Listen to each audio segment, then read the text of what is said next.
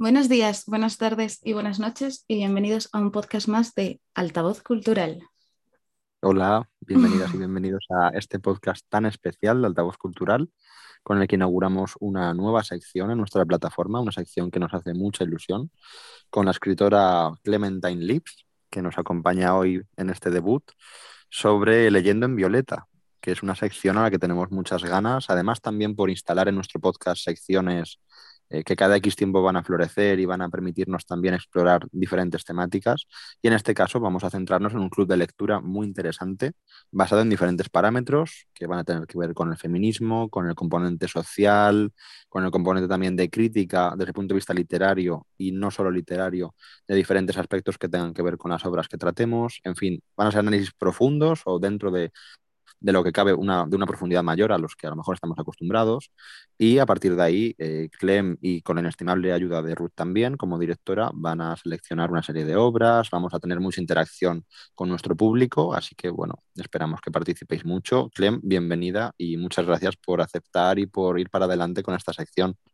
Hola, gracias a vosotros, me hace muchísima ilusión, va a estar muy guay. Pues hoy tenemos microfísica sexista del poder, el caso Alcácer y la construcción del terror sexual de Nerea Barjola. Magníficamente prologado, por cierto, por, Silvia Federici, que a mí me encanta y me parece eh, fundamental, aparte de en la obra de Nerea, que se ve de, base, que tiene una influencia importante, eh, como autora me, fascina. Entonces, eh, vamos a tratar esta obra desde diferentes puntos de vista, diferentes temas que queráis proponer y invitamos una vez más a, a nuestras oyentes y nuestros oyentes a participar y a dejarnos comentarios y todo lo que quieran. Así que bueno, ¿por dónde queréis empezar? bueno, yo también quiero, perdona Ruth. No, no, no, no, dale, dale. quiero mencionar que, estaría guay que digamos también las editoriales, porque al final estos libros, claro, una autora puede autopublicar, pero eh, las editoriales dan mucha plataforma y, y, es una labor a reconocer también el hecho de que una editorial se atreva a publicar libros que básicamente desafían o cuestionan muchísimo el, no solamente el estatus patriarcal de la sociedad, que, me imagino que la mayor parte de las oyentas y los oyentes saben que, que existe, sino también los medios de comunicación y cómo ellos son partícipes, los escritores, las noticias, etcétera, de mantener ese estatus. Entonces, me parece muy guay que en este caso Virus Editorial haya apostado por el libro. Totalmente. Virus, que hace trabajos geniales, efectivamente, y que ha apostado por una obra que, como bien dices, Clem, eh, pues eh, bueno, no debería ser así, ¿no? Eh, ¿no? No quiero empezar por aquí el debate, pero es verdad que lo que tú dices inevitablemente todavía en nuestra sociedad es un síntoma de valentía. Eh, insisto, creo que no debería ser así. Ruth y yo llevamos tiempo, además, eh, trabajando con editoriales en este sentido atrevidas, vamos a decirlo así. Y eh, claro, ellas mismas te lo cuentan, que han tenido que pasar, pues, sorprendentemente en pleno siglo XXI, ¿no? Por ciertos riesgos, ciertos dilemas, ciertos conflictos. no sé, incluso gente que ya por el hecho de publicar una obra ya te tacha de X cosa a la editorial completa. Por supuesto, mm. eh, ellas siguen adelante orgullosas, por supuesto, faltaría más, ¿no? Pero es muy triste, ¿no? Es muy triste que tengamos que hablar de valentía en esos términos cuando lo que hay que hacer es eh, aplaudirlo y, bueno, si algo no te gusta, pues como cualquier otra editorial, ¿no? Pero coincide efectivamente que este tipo de libros, libros que hablan más abiertamente de ciertos componentes eh, feministas y ciertos componentes que tratan la figura de la mujer, son todavía, pues eso, síntoma de discordia y de y de problemas incluso para los que, los, los que se atreven a, hacerlos, materialmente hablando. Entonces, bueno, mm. desde aquí, desde altavoz, todo nuestro apoyo, todo nuestro aplauso eh, puestos en pie para esas editoriales y gracias por la labor tan maravillosa que hacen. Que además, tengo que decir, eh, siendo esta vez positivos, que cada vez hay más, cada vez da la sensación de que al final es un camino que se ha abierto con mucho esfuerzo y las primeras editoriales eh, seguramente lo hubieran pasado peor, hubieran tenido más trabas en ese momento, pero gracias a ellas las demás han podido sumarse a ello y ahora sí que contamos con una variedad muy rica, que además yo creo que se va a reflejar muy bien en este club de lectura, el poder tocar diferentes ámbitos y diferentes plataformas que, colaboren con nosotros, con sus libros. Bueno, pues eh, vamos adelante con, la obra, con el contenido como tal. Eh, yo querría empezar, si queréis, de una forma más inocente, preguntándoos qué es lo primero que os deja la obra, eh, esa primera impresión, ese primer, eh, no ya una frase, ¿no? pero sí esa primera sensación, eh, ese primer aprendizaje tal vez, porque a lo mejor no es una obra que tú digas, bueno, me ha gustado, en el sentido más vago de la palabra, de pues como te pueda gustar, no sé, una obra de fantasía con hadas y, héroes, ¿no? Pues no es el mismo tipo de gusto. Esta obra yo creo que si te gusta tiene que ver con un sentido de emoción, con un sentido de aprendizaje, con un sentido de, de crítica también, que te permita ser crítico a ti mismo con lo que estás leyendo. Entonces, bueno, ¿qué primera impresión os deja a las dos la obra? A mí me ha dejado muchísima rabia, la verdad. Como tú bien dices, no es un libro que te vaya a gustar, porque los sentimientos, las emociones que, va a despertar no van a ser para nada positivos. Pero es un libro que a mí me ha parecido que es fundamental leer, o sea, con, si quieres eh, aprender más ¿no? sobre feminismo, eh, es que es obligatorio, yo creo, incluso, porque es una un despedazamiento de la narrativa del terror sexual, que básicamente es la narrativa de meternos miedos a las mujeres, de que nos violen, de que nos agredan, para así mantenerlos controladas, que es que yo no lo había leído hasta ahora, algo así tan, tan clarísimo. Es que está, es, es un lenguaje a veces un poco técnico, pero al final los puntos claves los deja muy, muy claros. Y, y, es que ya, o sea, cualquier cosa que te intenten lanzar para desacreditar que existe esta, esta narrativa que se usa como arma contra las mujeres, es que ya lo vas a saber desmontar en, dos segundos. Yo es que... Eh, ¿Sí? ¿Me, ¿Se me escucha? Vale. Sí.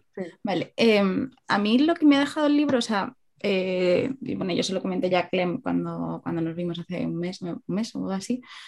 eh, que yo más o menos sí conocía esa versión de la historia del caso Alcácer, de, de todo el mediático, todo el miedo, todo tal, eh, porque es lo que, o sea, se ha hecho después del libro, se hizo el, famoso documental de Netflix sobre el caso Alcácer y se hablaba un poco también de, esa sensación de, impotencia y de, miedo que, se, nos, se nos metió a las mujeres en el cuerpo tras el caso, gracias a todo el movimiento mediático que había entonces. Pero el libro me ha dado aún más la razón, o sea, me ha, y me ha, hecho, me ha hecho darme cuenta de la sociedad tan putrefacta en la que vivimos. Totalmente. Porque, eso de que, es totalmente cierto, ¿no? De que la telebasura se, se, inició en España gracias a este caso, que es como chapos, gracias a todo el mundo que ve las cadenas públicas y se come todos esos programas, eh, pues están alimentando algo que nació hace veinte y pico años con, el, con este caso, cosa que me parece horrorosa. Eh, también entiendo un poco a nivel de... a mí me pone un poco de malestar el que cada vez que, pasa algún caso mediático de este estilo, eh, ya sea el caso del Cácer, la manada, tal, eh, que siempre tenemos esa tendencia natural a que nosotras nos sentimos identificadas con la víctima y por lo tanto sentimos ese miedo y esa sensación de impotencia, ¿no? De que parece que por mucho que salgas en la calle, por mucho que hagas las cosas, las cosas no cambian, que es la, la, historia es cíclica y que al final todo el rato vamos a estar repitiendo, parece que vamos repitiendo todo el rato los mismos errores y, la, y la, no los mismos errores, pero las mismas vivencias todo el rato. Y es como, por favor, no vamos a parar esta rueda nunca. pasó hace 26 años, 20, bueno, 28, fue en el 93 eh, me parece, 28 mm, años, eh, pasó hace 15, pasó hace 16, pasó hace dos años, un año, eh, hace un mes. Claro, pero yo en, en vistas a eso un poco un mensaje de esperanza que yo creo que en otros casos el mm. movimiento feminista se desactivó tras eso, o sea, el miedo un poco pudo con, con lo que, o sea, precisamente lo que dice Nerea Barjola en el libro es que estas, estos casos son una reacción a una ola feminista mm. concreta, a unas reivindicaciones feministas concretas. Y que después un poco lo que decía es que el feminismo, el movimiento feminista, vamos, se, se tuvo que recuperar, digamos, del golpe, ¿no? Eh, porque están alentando a las mujeres a ocupar la calle, a ocupar eh, espacios de visibilidad y de repente, ¡pum!, estas son las consecuencias de que ocupes ese espacio, ¿no? Pero creo que en el caso más reciente, que podríamos decir así de mediático, que sería el de la manada, el movimiento feminista ha, reaccionado de la forma completamente contraria. ha ganado fuerza.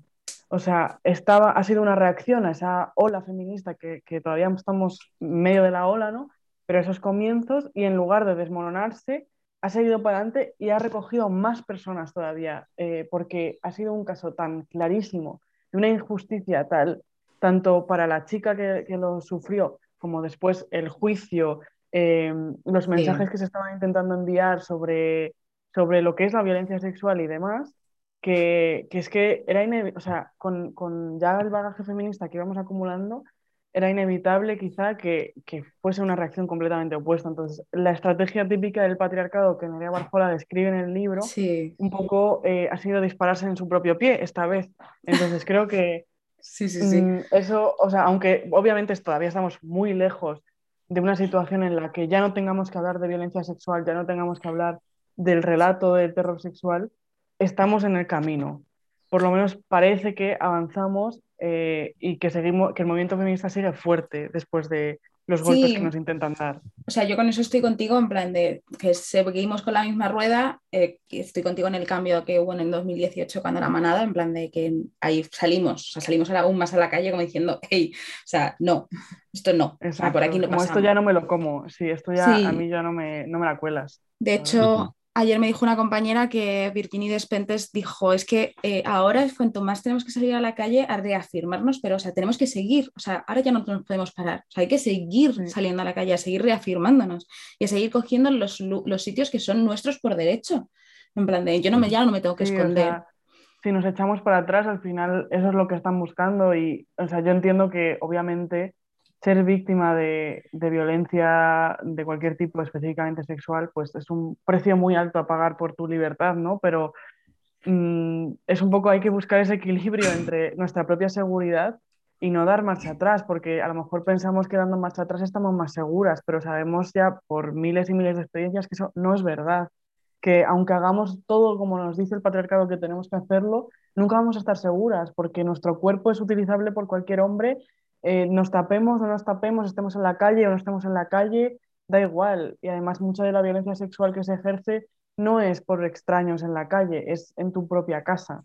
Con lo cual, eh, dar marcha atrás y quedarnos en casa, pues a veces ni siquiera, ni siquiera eso es eh, una salvación, ¿no?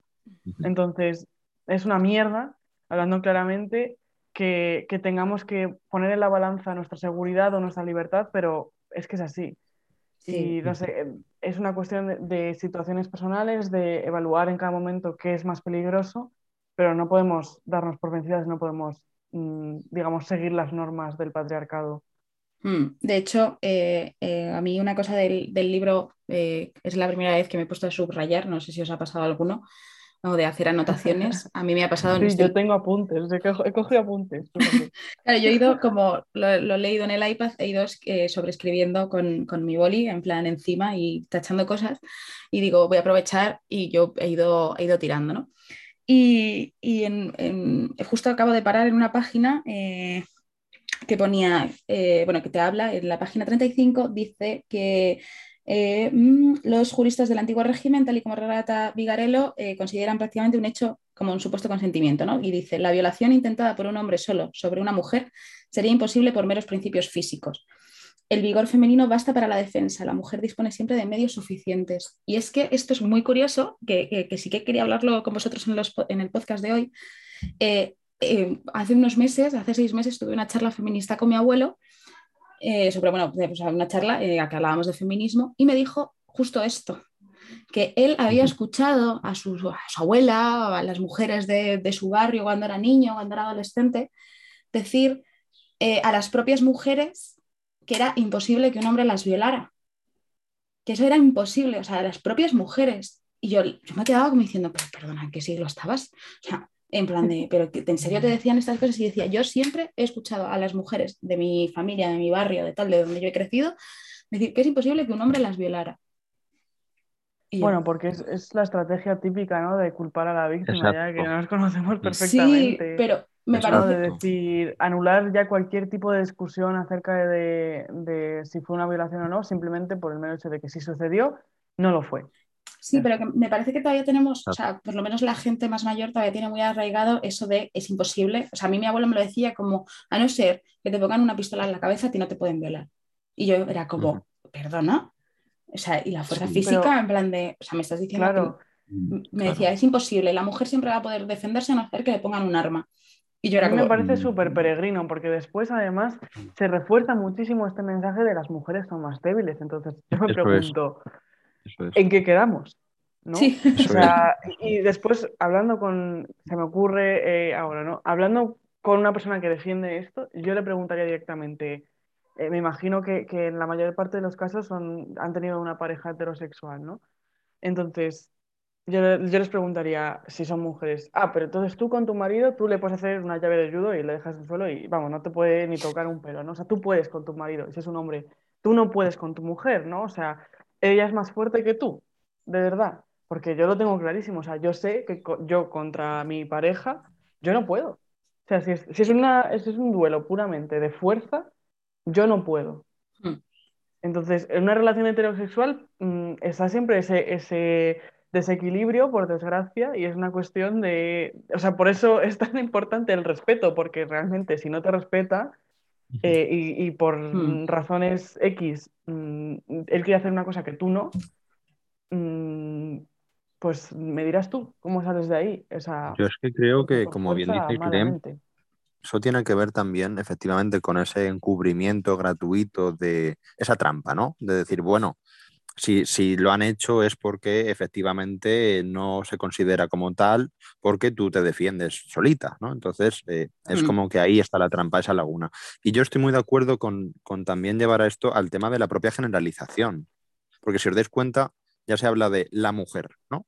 La mujer como concepto. Y es lo que dice Mm. Clem, es la trampa para acabar hablando del sexo débil. Es decir, la mujer, la mujer puede defenderse sola y si está eh, ella sola con ese hombre solo, eh, se defiende y no, no puede ser víctima, ¿no? ¿no? No llega a cometerse, ¿vale? Pero es lo que deja de decir Clem también. Hay, mm, no sé, no hay una mujer, hay mujeres. Igual que hay hombres, igual que hay parejas homosexuales femeninas. Entonces, eso de la mujer, yo creo que ahí reviste un peligro total, esa generalización tan gratuita, porque además es lo que dice ella también, no ya es una cuestión solo de tema físico, yo creo que ahí entra una serie de factores que también pueden eh, derivar en una situación eh, muy complicada, mm, no sé, factores emocionales, factores, eh, no sé, que, que te afecten de un modo que no sea solo una fuerza física. O sea, chantajes, problemas, lo que es un tipo de relación tóxica como tal, que las hay, porque, en fin, esto no, no es nuevo. Y, y hablando de todo tipo de relaciones en general, digo. Entonces, mm, creo que es muy gratuito, efectivamente, eh, Sí. el ver que no, que la mujer por sí misma, por su naturaleza, eh, puede salvarse ella de, de esa situación así como, como, bueno, como si no fuera algo que realmente es una amenaza real y, y que va más allá, incluso, insisto, en mi punto de vista, de la fuerza física y del momento físico de, de lucha y tal. Creo que hay Sí, muchas toda la cosas hay que, que cortar, claro, creo que hay muchas cosas detrás, ¿no? Mm. Eh, yo quería preguntaros veces no hace también falta una... usar la fuerza física, ¿no? En el caso de, de parejas, efectivamente. Claro, Sí. eso voy, que creo que hay una serie de factores. O sea, para empezar, no sé, no sé, no quiero ponerme escabroso, ¿no? Pero tu pareja con la que tú convives, eh, sea hombre o mujer, en ese momento eh, es el hecho en sí de, de querer, como tú decías, Clem, hacer algo que tú no quieres. Eso ya Sí. supone un factor añadido emocional y de, no sé, de, de- de- nerviosismo, de, de gravedad, de amenaza real, que va más allá porque tú a lo mejor, por ejemplo, aunque fueras más fuerte que esa persona, tú no te ves capaz de hacerle daño, ¿sabes? O sea, mm, no sé, son muchas cosas, creo que es muy gratuito. Y yo eh, también quería plantearos, eh, a colación de lo que decíais antes de- del caso Alcácer, eh, si consideráis que, porque bueno, al, leer la obra de Barjola a mí sí que me ha ocurrido eh, la sensación, eh, por eso quería plantear, no sé si es bueno o malo, eh, de que, por supuesto, bueno, la base de la obra tiene que ver con el caso, ¿no? Indudablemente. Y me parece estupendo y tomarlo como punto de partida porque efectivamente es lo que marca un punto de inflexión en, en el ámbito mediático español, de la prensa, etcétera, etcétera. Pero yo quería preguntaros si desde vuestro punto de vista eh, consideráis, hablando antes de la manada y demás, que siempre que hay algún caso que se, que se filtra de- desde un punto de vista más mediático y hace más fuerza en los medios, si creéis que eh, se sigue volviendo al caso Alcácer, es decir, eh, por ejemplo, ¿no? en el caso de la manada, lo primero que se le viene a la gente, a los periodistas y la gente que lo, que lo comparte y que lo hace en cierto modo sensacionalista en el peor sentido y crea ese morbo del que, del que se habla tanto en el libro, si creéis que se vuelve realmente al caso Alcácer como si fuera un poco el, el punto de partida de todo esto y si creéis que es bueno o es malo. Porque también es lo que decía Ruth, al final se avanza y se supone que una forma de avanzar o de progresar, creo, sinceramente, y dicho sin ningún tipo de crueldad, por favor, es dejar atrás una serie de cosas que, por supuesto, que eh, a nivel emocional están ahí y han causado un impacto, pero creo que mm, hay que ir al presente y a la actualidad y cada caso es distinto, simplemente. Entonces, no sé cómo lo veis, si, si tenéis la sensación de que siempre se recurre a ese caso en concreto como si fuera un poco el principio de todos los demás, vamos a decirlo así de forma bruta, y si creéis que eso es bueno o malo. Yo creo que no soy la mejor persona para contestar esta pregunta porque yo no conocía este caso. O sea, igual ha salido las noticias, pero como yo nací unos años después del caso Alcácer, el caso Alcácer, em, para mí nunca ha sido un reconocimiento concreto de ese caso. Para mí, eh, o sea, lo que había pasado con el caso Alcácer eh, para mí ya, formaba parte, digamos, de mi cultura de... O sea, ya no era el caso Alcácer, sino que se había normalizado todo lo que se derivaba de ese caso y ya desde mi punto de vista no se mencionaba ese caso, sino que ya, ya es que era, digamos, mm, como ya, ya cultural, ya, ya no era. Interiorizado. No hacía falta referirse a, ese caso. Ajá. estaba como en el ambiente, digamos, por así decirlo. Sí, por ejemplo, el tema del autostop, que es algo que a mí me chocó bastante porque yo pensé, yo ya eh, cuando yo tenía la edad, digamos, de hacer autostop, para mí ya era algo inconcebible porque era un terreno peligroso, ¿no? Y el hecho de leerlo en el libro y decir, ah, vale, que antes no era así, para mí ha sido como, un momento, un momento, pero como que no era así, pero ¿no? Como que ahora me parecen evidentes que esa práctica pues conlleva un riesgo que antes no era evidente. Y para mí es que yo ni siquiera me había planteado por qué no se hace autostop. Pues porque uno no se puede fiar de la gente que para, ¿no? pero claro, mm, para mí eso ya estaba completamente normalizado y, ni siquiera me había planteado de dónde nacía eso. No sé si Ruth tiene, tiene otra visión.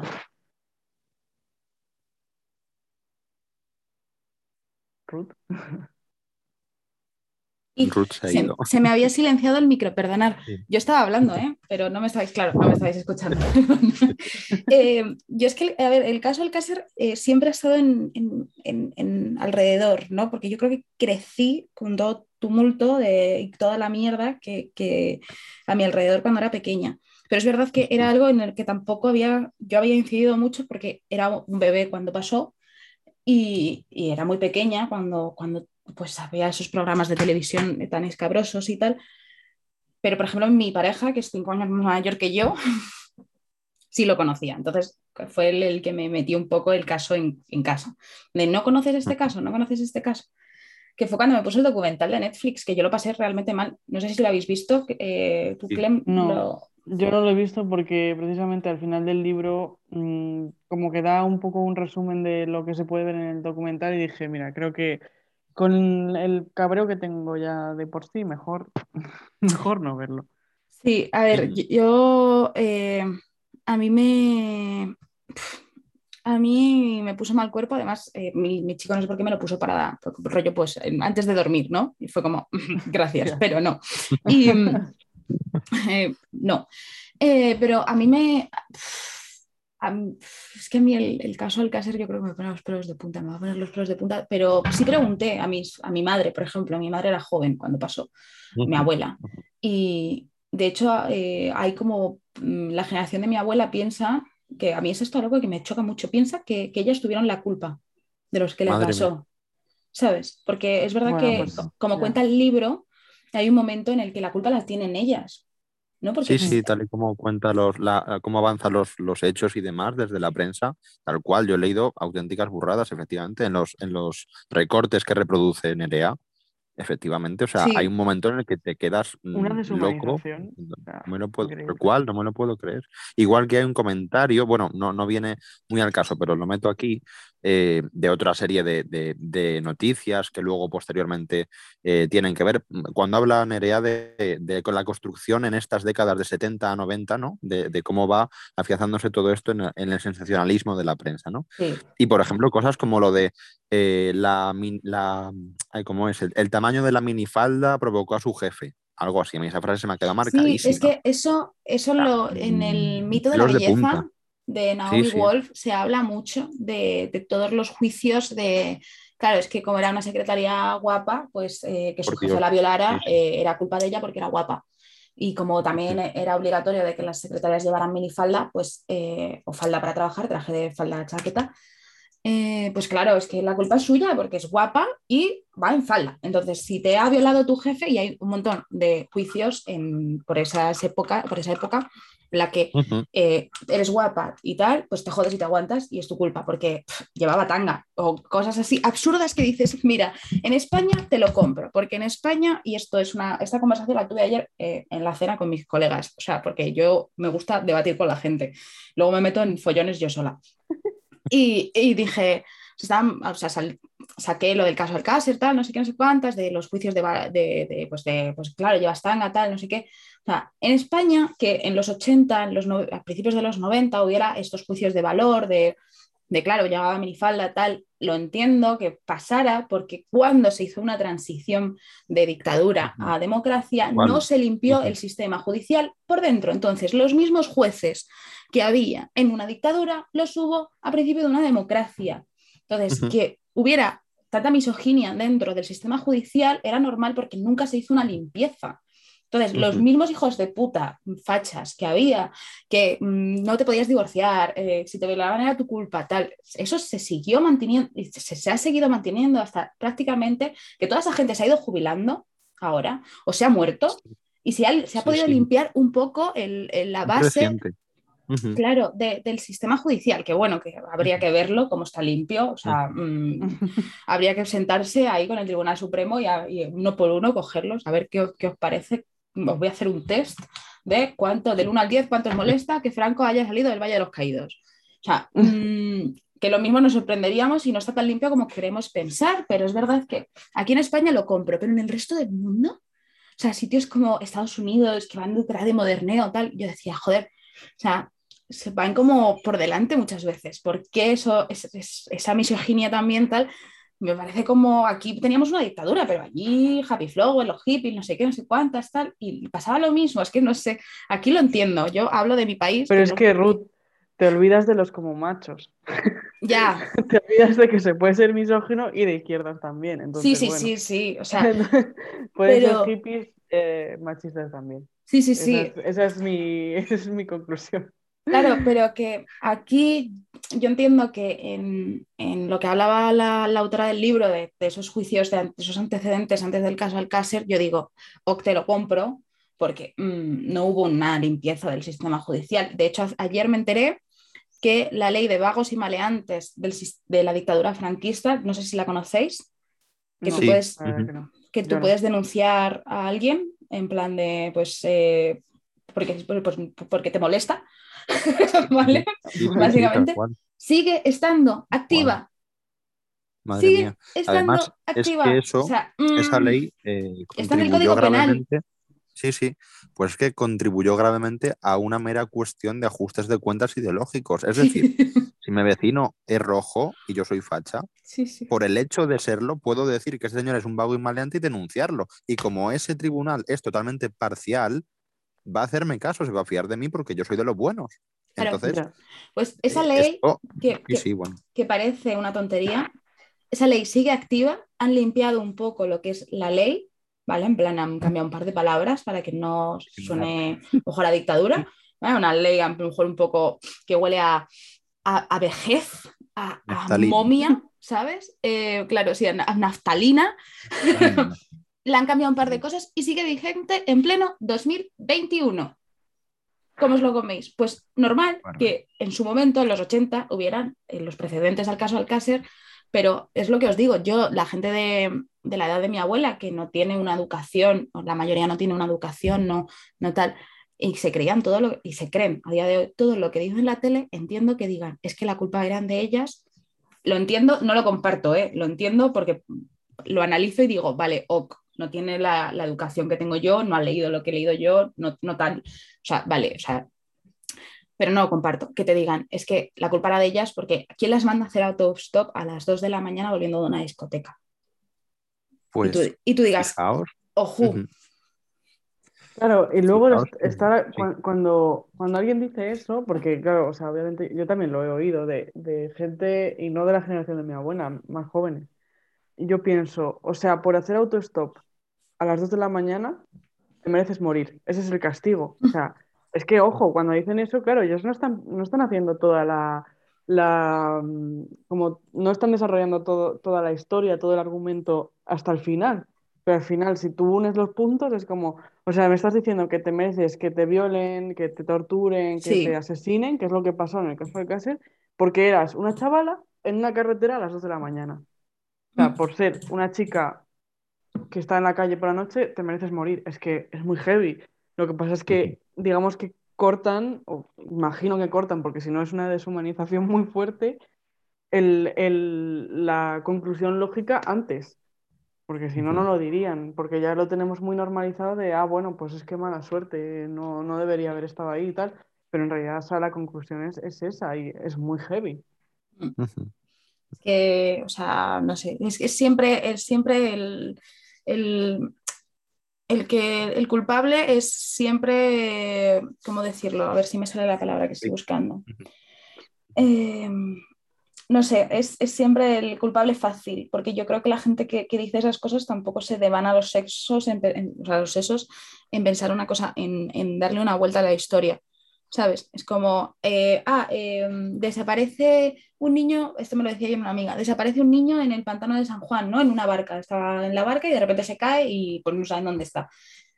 Y la madre, o sea, wow, había más gente alrededor, ¿eh? pero bueno, no pasa nada. Mm. Pero es, es lo fácil y la madre. Eh, han agredido a un chaval en Malasaña. Le pasa por ser eh, trabajador sexual o por maricón. ¿No? O sea, wow, es como, yo, no te da, o sea, te da, esta es la frase de no te dan las neuronas justas para levantarte. Luego ya sobrevives el resto del día. O sea, para mí es, cuando vas a por el, este fácil, para mí es ir a, por la diana fácil, en plan de, va por esto, ala. Lo dejo ahí y no le doy más vueltas y no pienso lo que realmente está pasando. O sea, en el caso de Alcácer era como, o sea, también es algo que he visto en el libro que pasa, el coco. O sea, de repente el, que es el asesino, el, ¿cómo se llamaba? El... Mm, Miguel, es que, es que, el apellido, ¿cómo, sé, cómo era? Eh, es súper valenciano. Bueno, el que el prófugo se vuelve el, coco, ¿no? En plan de no vayas por el campo por la noche, porque te pueden pasar cosas, te puede aparecer el, coco, pongamos el, ¿cómo se llama? Miguel Fulanito, el Miguel. Miguel. es que es Asclet, no me acuerdo. Eh, caso Alcácer. Lo estoy buscando, ¿eh? Porque. Mm, no, Miguel Ricard, no, el colega. El... Andrés, no sé qué. Sí, es que estoy. Eh, no me deja leerlo. Maldito ABC. Bueno, el, que se, el que se largó, que no saben dónde está, que no, me acuerdo del nombre, me acordaré dentro de cinco minutos, eh, se convirtió en el coco. O sea, no se te ocurre hacer autostop porque, como no sabes dónde está, puede estar en cualquier parte. Entonces, cuidado, porque pero luego esto también, esto también es, o sea, es una centralización muy concreta, que es algo que también comenta la autora en el libro, ¿no? En estos, en, los dos culpables, ¿no? Pero es como, no sé, precisamente centralizando todo el discurso alrededor y todo el miedo alrededor de estos dos hombres, estamos olvidando que existe todo un sistema alrededor que está permitiendo que mm. esto ocurra, primero, y segundo, que en realidad, o sea, podrían haber, son esos dos tíos, pero podría haber sido cualquier otra persona, o sea, cualquier otro tío. Que, no, que, no es que sean como personas súper concretas con una patología que no sé qué. No, no. Son tíos. Ese es como el, factor común en todos los casos de, violaciones y tal, en sí, a grosso modo, ¿no? Claro. Entonces, como vale, te puede aparecer el Andrés este o el Miguel o... Antonio, Antonio Anglés, Antonio Anglés. Es que eso este. sabía yo, he puesto Anglés, pero no era Anglés. Antonio. Pues te puede aparecer el Antonio este, pero también te puede aparecer tu vecino del del quinto. ¿sabes? Porque no, es, no son ellos. Y es una cosa que no, y además, súper eh, importante. Viene por... ¿no? Pero es que viene justo por lo que comentáis, de que partiendo de la base eh, mediática de que se vende, de que la culpa es de las chicas por estar en esa hora, en ese sitio, eh, da a entender que efectivamente mm, pase quien pase por ahí va a hacer eso, ¿no? Porque como ellas ya se han, cometido el error de permitir estar ahí, pues claro, eh, ya pase quien pase por ahí mm, va para adelante con ellas, como hubiera sido cualquier otra, otra persona, ¿no? Y es lo que tú dices, lo que hace es que los individuos como tal no tienen nada en concreto que les diferencie de cualquier otro. Y eso es muy peligroso también, porque das a entender que, mm, claro, que te puede pasar en cualquier caso, como bien decíamos antes, incluso en ámbitos eh, del hogar, familiares, etcétera, etcétera. Pero como no tienen el impacto mediático que ha tenido este caso, pues se, eh, se demoniza más, si cabe, a dos personas muy concretas. Y el resto de potenciales autores que podrían haber hecho exactamente lo mismo, pues bueno, quedan incluso en el otro lado y muchos de ellos probablemente tengan la, hipocresía mental de decir, no, es que claro, eso, y de censurarlo, ¿sabéis? O sea, es como, mm, tú realmente, no sé, es una pregunta un poco dura, pero mm, tú lo hubieras hecho eh, si se te da esa situación de estar allí, porque claro, nadie te va a decir, no, claro, yo llego a ser uno de estos dos y yo no hubiera hecho eso nunca jamás. Bueno, se supone que ellos tampoco, porque como bien decís, no había nada antes que te llevara a pensar que esto era así, que eran peligrosos, que había algo que no estaba bien, etcétera, sino que es gente normal, que es lo peor. Pero y luego lo habla en el libro, que luego en el juicio es como pobre Miguel Ricard o el Ricard no sé qué, que pobrecito, que, o sea, que es que además luego es como e, ellas, o sea, yo como lo veo es culpables ellas por estar en la calle a tal hora, ta, ta, ta, ta, ta, después de haberlas humanizado para encontrarlas, una vez que las encuentras, la culpa es suya. Y eh, después de la, todo lo, grave de la situación, de donde, cómo las encontraron, toda la, agresividad que tenían los cuerpos, tal, no sé qué, no sé cuántas, el, prófugo, se, o sea, prófugo desaparece, pues un prófugo, o sea, el pavo este desaparece, y eh, el que queda aquí, pobrecito mío, es que la caída conspiración y todo, o sea, una cosa loquísima. 171 años de cárcel, que por cierto, ese pavo está en la calle, pero nos parece parece una barbaridad, ¿no? O sea, a la gente en su momento le, parecía una barbaridad. De hecho, ayer me lo decía uno de mis colegas, es, eh, funcionario del Estado, trabaja para las fuerzas de seguridad, y me decía, es que está en la calle por una ley, eh, la Parot, me parece, la ley Parot, ese tío ha cumplido a lo mejor 10, 15, 20 años de cárcel de los 171, los que sea, y por buena conducta, ese tío está andando por la calle, viviendo tranquilamente, Mm, porque sí. Porque mm, patata, porque en su momento no había la cadena perpetua revisable que existe ahora desde hace creo que cinco años en España o ocho años. Y es como está en la calle tranquilamente. O sea, yo con eso no tengo tanto problema en el sentido de que creo que las prisiones, mm, si van a existir, deberían ser un centro de reforma y se debería dar una segunda oportunidad a, la gente, ¿no?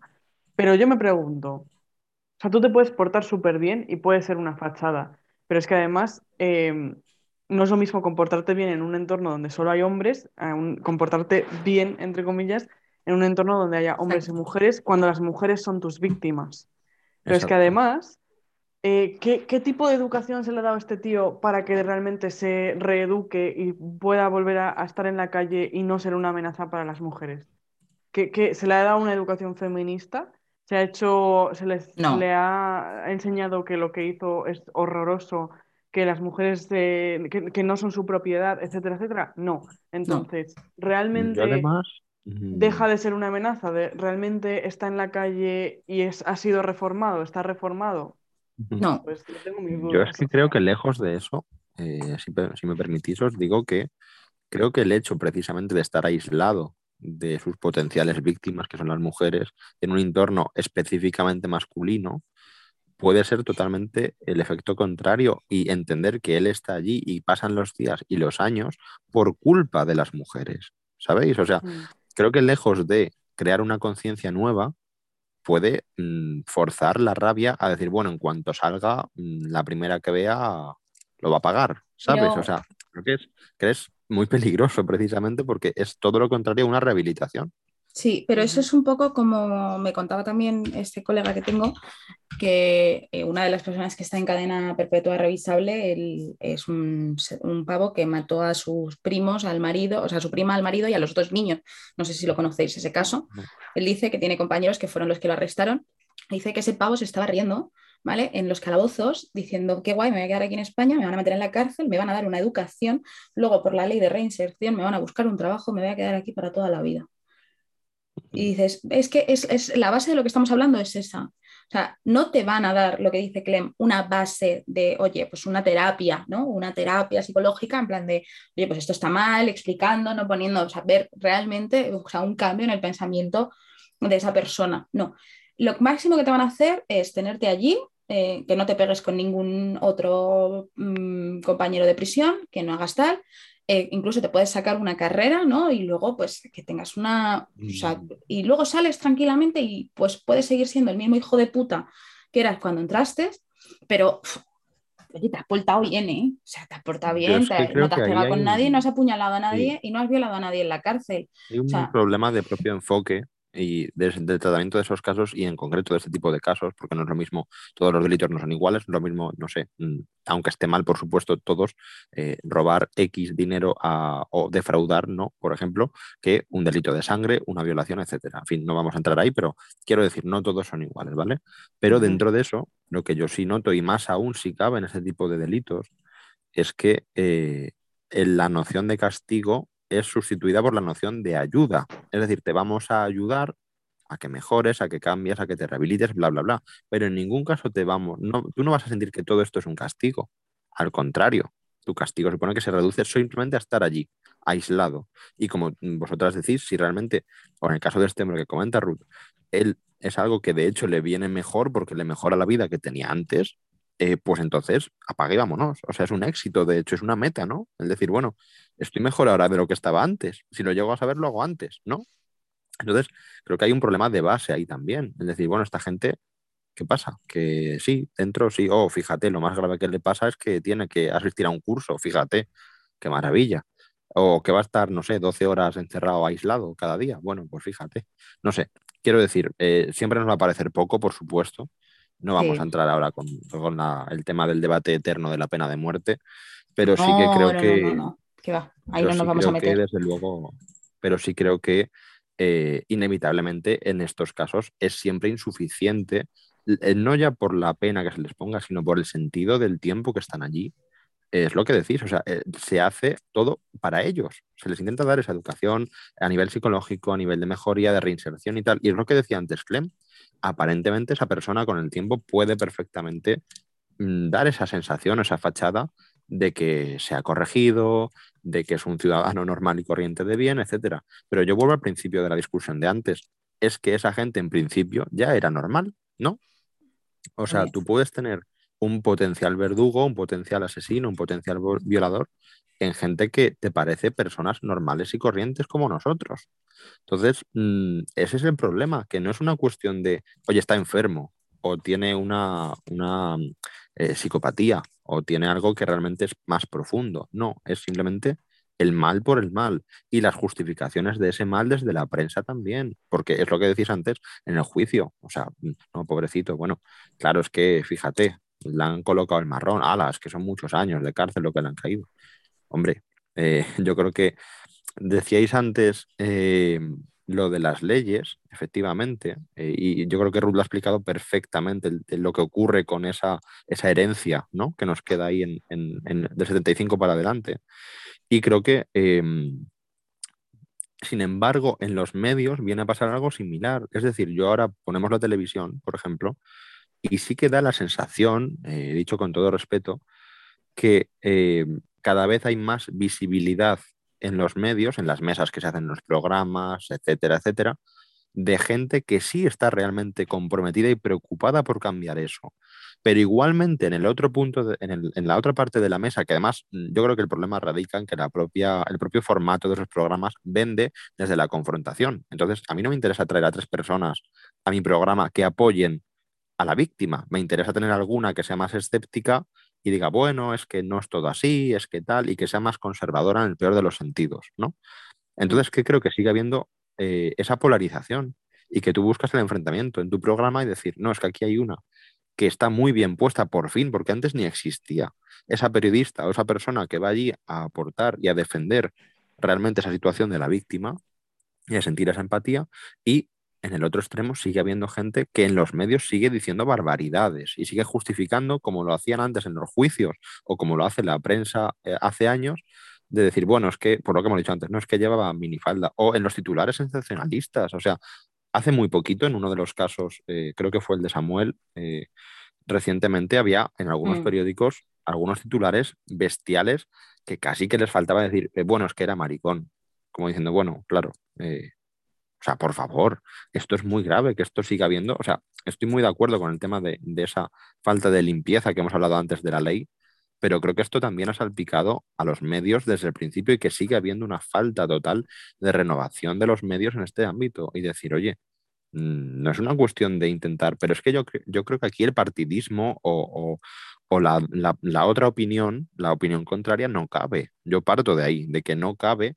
que tú tengas una opinión distinta a la de defender a la víctima o, sentir esa empatía o ese dolor por la víctima. Entonces me preocupa mucho que de forma natural, hasta hace muy poco, esas mesas de debate que venden esos sensacionalismos estuviera lleno de gente que, prácticamente se alineaba con el, con el verdugo y decía, bueno, es que fíjate, qué burrada, esta ley hay que revisarla porque es que le han caído muchísimos años, ¿no? Entonces, creo que al final esto sí que se cuenta mucho mejor de lo que lo acabo de hacer yo, en Nerea, en el libro, y sí que habla de, esa, esa mala praxis eh, de los medios, tanto en prensa escrita como en televisión y demás. Incluso, a mí una parte que me ha gustado mucho, si, bueno, si la palabra cabe, de, de gustarme, o que me ha parecido muy impactante realmente, porque creo que tiene toda la razón, es lo que decía antes Clem de, de lo explícito que es el libro a veces. Hmm. Y creo que está muy bien traído el, concepto de las snuff movies, que eh, en lo que se convierte en estos casos. O sea, realmente una snuff movie, el que la ve o los que la vemos, la vemos por el puro morbo que contiene. O sea, tú ves, no sé, a Serbian Film, por ejemplo, o ves Nymphomaniac, o ves otras tantas, o ves Hostel, o ves cualquier otra peli, sabiendo que es ficción, y lo ves por un morbo. Claro, no vamos a escondernos, lo ves por un morbo porque sabes que es ficción. Entonces te pones el escudo de decir, bueno, esto no está ocurriendo, no me hiere, no me hace daño emocional, pero, mm, joder, si, si la pones es porque te interesa de algún modo, ¿no? Entonces, el problema viene por ahí, que estos casos han saltado a los medios audiovisuales con ese componente de morbo que lo envuelve, decir, joy, ¿y qué le pasó? Y a ver si hay fotos del cuerpo, con perdón, ¿eh? porque esto, en fin, solo pensarlo, eh, pero es así, la gente se nutre de ello, o sea, incluso pero pasa, llevándolo a otro... Sí, sí, sí, pasa en todos los casos, incluso en las catástrofes. No, pero, pero pasa sobre todo, por ejemplo, cuando a ti te dicen, no, es que se ha filtrado fotos de una, antiguamente cuando yo era adolescente, ahora ya pues estoy fuera de totalmente, yo creo que cuando llegas a la edad adulta esas cosas ya no pasan, pero cuando eras adolescente, no, es que eh, se han filtrado las fotos de fulanita de tal, ¿sabes? Sí, sí. Y, tenía, o sea, y la gente tenía el morbo y yo esto se lo explicábamos hace poco a mi prima adolescente, que antiguamente había Bluetooth infrarrojos y tú tenías que tener los mm. teléfonos cerca para pasar las fotos. Pero todo el mundo quería tener esa foto en su móvil de, pues, eh, fulanita se ha hecho una foto en tetas para pasársela a su ligue del momento y el ligue del momento, o sea, se ha dedicado a juntar su móvil con el móvil de la gente para que eso llegara a muchos sitios. Y la gente quería ver esa foto. Y aunque no la quisiera tener en su móvil, la gente quería, tenía el morbo por ver el cuerpo de fulanita. Y se hacía viral. Y se hacía viral cuando no había ni redes sociales. Que tú dices, hostia puta. Pero, es que te, te pasaba en el instituto y a mí me ha llegado a pasar en la etapa adulta, teniendo 20 años, de de repente, pues fulanita de tal se ha hecho unas fotos, bla, bla, bla, bla, bla. Y ser trending topic en Twitter con un hashtag. Y eso me pasó con 20 años y es el morbo de decir, quiero ver esas fotos y pasarlo, y, pero pasa en, que en esto que mm, parece una nimiedad, pero no lo es, ¿cómo no va a pasar en un caso como el caso Alcácer o La Manada? Que es el caso de La Manada de que fue lo más buscado en 2018 en Pornhub. Eh, vídeo Manada San Fermines. O sea, la gente quería ver cómo había sido esa violación. Querían ver la cara de la, de la persona que había sido violada. O sea, que es como... realmente nos, nos, nos, enseña lo podrida que está la sociedad. O sea, que tú te nutras del dolor de otra persona. Sí. O sea, eso es como algo que a mí no me entra en la cabeza. O sea, yo no puedo. De hecho, lo que decías tú, Ferki, ¿no? De cuando vemos em, películas de este tipo tal, yo no las veo porque es que no puedo. Y no me entra en la cabeza cómo hay gente que ve eso y después sigue su vida tan normal. O sea, a mí me afecta un montón. Y aunque sea ficción, me deja súper mal cuerpo. Entonces, para mí esto es como súper mm, súper loco que, la gente, que la gente quiera hacer esto y que eso luego se traslade además a los medios de comunicación que se supone que te tienen que dar una visión objetiva, eh, racional de los hechos, es como, o sea, es muy fuerte y creo que además cada vez lo vamos a ver más porque cada vez los medios de comunicación, en lugar de ganarse la vida por, por estar financiados eh, por el Estado, por lo que sea, se ganan la vida porque tú le des clic. Entonces, cuanto más, cuanto más medios pasen a ganarse el dinero a base de los clics, más sensacionalismo vamos a ver y menos objetividad vamos a ver, porque la objetividad es muy calmada, la objetividad es muy, bueno, pues esto es así y se acabó y no hay un aspecto tan como de, dentro que dices, ¡wow! ¡Qué fuerte! Qué, qué, odio! ¡Qué rabia! ¡Qué bien! ¡Qué mal! Pero así como muy exagerado. Es como, te planteo estos datos, te planteo estos otros y tú te, tú te piensas lo que, cuál es tu opinión. Y es como mucho más calmado.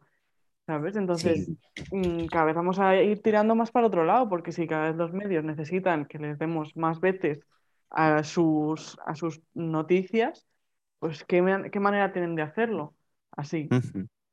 Yo quería, justo en este punto, me viene genial, Clem, lo que dices de, bueno, la relación de los medios otra vez, ¿no? Con, con esa, ese componente de, de, viralizarlo, como comentaba también Ruth, que al final, efectivamente, al margen de épocas y de avances tecnológicos, mm, lo viral siempre ha estado ahí porque el morbo, siempre ha estado ahí, ¿no? Efectivamente.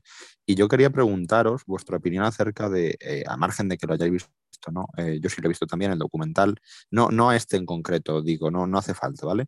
Pero sí que, eh, sí que quería consultaros vuestra opinión acerca de mm, si consideráis que ese tipo de prácticas, de decir, pues no sé, cojo un caso eh, ya tratado, conocido, que ya ha saltado al sensacionalismo y que ya forma parte, como bien decía antes Clem, de, de una cultura interiorizada para muchas cosas, para muchas cosas malas posiblemente y para otras, bueno, en fin, eh, si eh, creéis que este tipo de, prácticas, incluso comerciales, productoras por medio, hacer un documental aposta, etcétera, se me viene a la cabeza, y con perdón porque no tiene nada que ver, pero se me viene a la cabeza también el documental famoso de Michael Jackson sobre el monstruo que había detrás de Michael Jackson, ¿no? No entraremos ahí, pero en fin, en cualquier caso, tomar este tipo de cosas como un producto y que una plataforma, en este caso, eh, se nutra, como también decía el Clem, ahora con la era de los clics y de las visitas y de la audiencia, eh, se nutra de eso para también vender de algún modo, ¿no? Porque, oye, si tú tienes la exclusiva para hacer algo con ese producto, que ya la palabra producto me produce escalofríos, pero bueno, eh, si lo veis bien, en el sentido de que creéis que contribuye de algún modo a, no sé, revelarlo, a refrescarlo porque es necesario, a mantenerlo a la vista, a dar a conocer en el sentido positivo esto mm, para algún interés social o a gente que no lo haya visto el caso o que no conociera en su momento porque era muy pequeño el caso en su momento de, de, infancia y demás.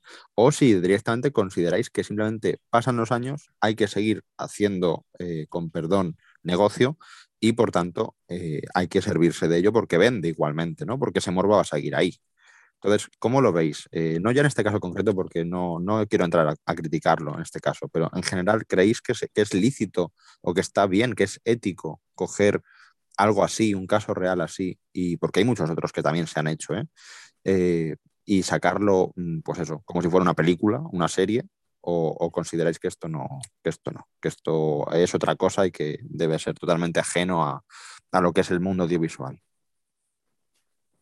Pues yo no, no lo había pensado, no lo había estructurado así en mi cabeza antes, así como para responder una pregunta y tal, pero yo creo, o sea, mi pregunta sería, ¿qué quieres hacer con ese, o sea, ¿para qué te sirve ese producto? ¿Para qué te El sirve objetivo, saber todos los detalles del caso, pues del cárcel o el caso de Ted Bundy, por ejemplo, que hay un montón de, Sí, sí. de, de información sobre eso, tal? O sea, no me parece mal hacer documentales, hacer libros, hacer tal, cuando se tiene una perspectiva muy crítica y, tal, pero no suele ser el caso. Y además, yo apostaría más por una visión estructural, es decir, tú coges los casos que hay y, y hay un patrón en esos casos, ¿no? Entonces, puedes explicar los casos concretos, y yo de hecho eh, escucho mm, podcasts y programas de True Crime, pero que tienen luego una perspectiva de, de que te ponen en contexto el caso y te van uniendo ese caso con toda la estructura social que rodea ese caso. Y eso eh, solamente se puede hacer si tienes un conocimiento de muchos casos, es decir, no te va el morbo de, de exactamente qué le pasó a estas chicas o qué le pasó a Samuel o qué le pasó a quien sea, ¿no? Te mueve más el saber qué pasa, por qué hay este patrón y qué se puede hacer para cambiar ese patrón, o por lo menos para entenderlo, para después, eh, pues no sé, buscar una solución, ¿no? Pero creo que en la mayor parte de los casos no, no se da eso. Lo que se quiere es cuando se hace un documental en plataformas tipo Netflix o, o libros, digamos, que venden mucho, que no son libros de Sí, análisis, sí, sí, me no vale se igual, busca eso. Se busca, eh, pues eso es lo que estamos hablando del morbo, ¿no? Se busca vender el dolor de otra persona y eso a mí no me parece ético. ¿Que me quieres analizar mm, la- el sistema social? Bueno, no te estás cebando de las emociones de esas personas, no estás aprovechándote del dolor de otros para sacar dinero directamente. Te estás, entre, si queremos seguir la misma analogía, te estarías aprovechando de que existe un problema social, ¿vale? Pero no, no, no estás sacando partido a algo tan no me gusta decir la palabra sagrado, pero bueno, algo tan sagrado como es el dolor de la pérdida de una persona o el dolor que está experimentando esa misma persona por lo que le está ocurriendo, etcétera. Yo creo que eso es, es una línea que no deberíamos cruzar y que se cruza, vamos, pero con una soltura mm, apabullante, vamos. Yo estoy con, con ella. O sea, es que mm, estoy totalmente de acuerdo con lo que ha dicho Clem. O sea, no tengo nada más que añadir. Es que lo has dicho perfecto. No puedo, no puedo darte puntilla, lo siento. Em, Bueno, Yo, pues yo quería sí. sacar un tema que a mí me pareció interesante. No es que el, el libro no va de esto realmente, pero me pareció un apunte bastante curioso desde la, desde la perspectiva feminista, que es eh, un poco, yo no sé si, no sé si es Nerea la que, la que lo dice en el libro o si esto me, este término me lo inventa un poco yo, pero bueno, eh, básicamente he dicho, eh, me he apuntado aquí, androcentrismo filosófico o histórico, porque ella comenta que se habla de puntos históricos muy concretos eh, cuando estamos estudiando historia en el instituto, cuando leemos libros de historia y tal. Hay como eventos concretos que nos parece, que todo el mundo conoce y que nos parecen horrorosos. Eh, y, por ejemplo, puede ser el, el holocausto, mm, bueno, que conocemos perfectamente, ¿no? Y, y- así hay, hay muchos, hay un montón de genocidios diferentes, desgraciadamente, eh, y hay, hay casos concretos de persecución de grupos, hay, eh, yo qué sé, mm, muchas, muchas cosas en las que grupos de hombres o grupos que incluyen a hombres se ven eh, perseguidos, asesinados, exterminados, mm, etcétera, torturados y todo esto. Y lo que ella menciona es que estos son eventos históricos muy puntuales en la historia de la humanidad, pero que cuando miramos otros colectivos que no son los hombres blancos, bla, bla, bla, está, eh, eh, se ve que no es algo puntual. Y esto no se estudia como un genocidio o no se estudia como una persecución continua. No, no se le da importancia, pero si realmente vemos lo que ocurre con las mujeres, con las personas homosexuales o que son parte del, cole- del colectivo eh, LGBTQ+, ¿no? Eh, nos damos cuenta de que esto ha ocurrido siempre, que esta persecución y estos asesinatos y estas violaciones eh, agresiones y, continua opresión ocurre todo el rato a lo largo de la historia, todo el rato, y que no Pues se le da que- relevancia y que nos, nos volvemos, o sea, nos, nos- nos parece súper importante estudiar casos concretos que incluyen a hombres blancos, heterosexuales, cis, etcétera, etcétera. Entonces, Pues- es como, a mí me llamó mucho la atención porque nunca lo había pensado así y, y es cierto, o sea, es cierto que para nosotras y para otros colectivos ocurre de forma continua y es como, no, pero esto no tiene tanta importancia, esto, ¿para qué lo vamos a estudiar? ¿Para qué vamos a estudiar el movimiento feminista? ¿Para qué vamos a, vamos a estudiar la estructuración patriarcal de la sociedad si esto no, no es importante? Pero otros eventos sí que lo son. Y no estoy diciendo que esos eventos no sean importantes, porque evidentemente lo son, son muy importantes. Pero, ostras, lo otro también lo es, porque es que es como Sí. está estructurada la sociedad. Y si estudiamos otros eventos para entender dónde estamos ahora, deberíamos estudiar esto, esta opresión y esta discriminación continua para entender también dónde estamos ahora, ¿no? Sí, pues fíjate, Clem, que yo aquí sí me atrevo a decir que mm, es la única cosa, creo, positiva que saco del hecho de que el caso Alcácer haya tenido esa eh, repercusión, porque creo que por primera vez efectivamente, yo si lo pienso en mis casi 30 años de vida, tiene que ver efectivamente eh, todo lo que dices acerca de que anteriormente a mí no se me ocurre un hecho sociohistórico en el que yo diga esto atañe exclusivamente a las mujeres o a un colectivo distinto de él que sea el heteronormativo, etcétera, etcétera, ¿no? Entonces, mm, tiene razón en, en todo eso. Por supuesto, a mí no se me ocurre ninguno, creo que es muy triste, porque están ahí, y que si tú quieres eh, conocerlos, tienes que irte ya al cursillo específico o a la asignatura de un máster de no sé dónde específico para que te hablen de eso, estando ahí, a lo mejor en la misma época incluso que otros también importantes, y a veces seguramente que menos importantes. ¿eh? Entonces, creo que esto es lo único, la única virtud, si se me permite, que le veo a, a la repercusión que tuvo este caso, que estamos hablando de, a través del libro de Nerea. Porque creo que dentro de lo que cabe y de la mala forma en la que se hizo y de todo lo que se alimentó después, eh, era un poco lo que os decía antes, si sentíais que, como tú bien comentabas, estaba ya interiorizado culturalmente en nuestra sociedad. Y creo que eso es muy triste por lo que supone, pero por otra parte te abre los ojos, por ejemplo, lo que hablabais antes, de que luego cuando ha ocurrido lo de la manada, tú ya no te conformas o no, no, no sientes que sea eh, el horror lo que deba apoderar, eh, apoderarse de ti, sino la revelación, la, la revelación, la revolución, el querer combatirlo, el querer no permitirlo socialmente, ¿no? El, levantarte contra eso.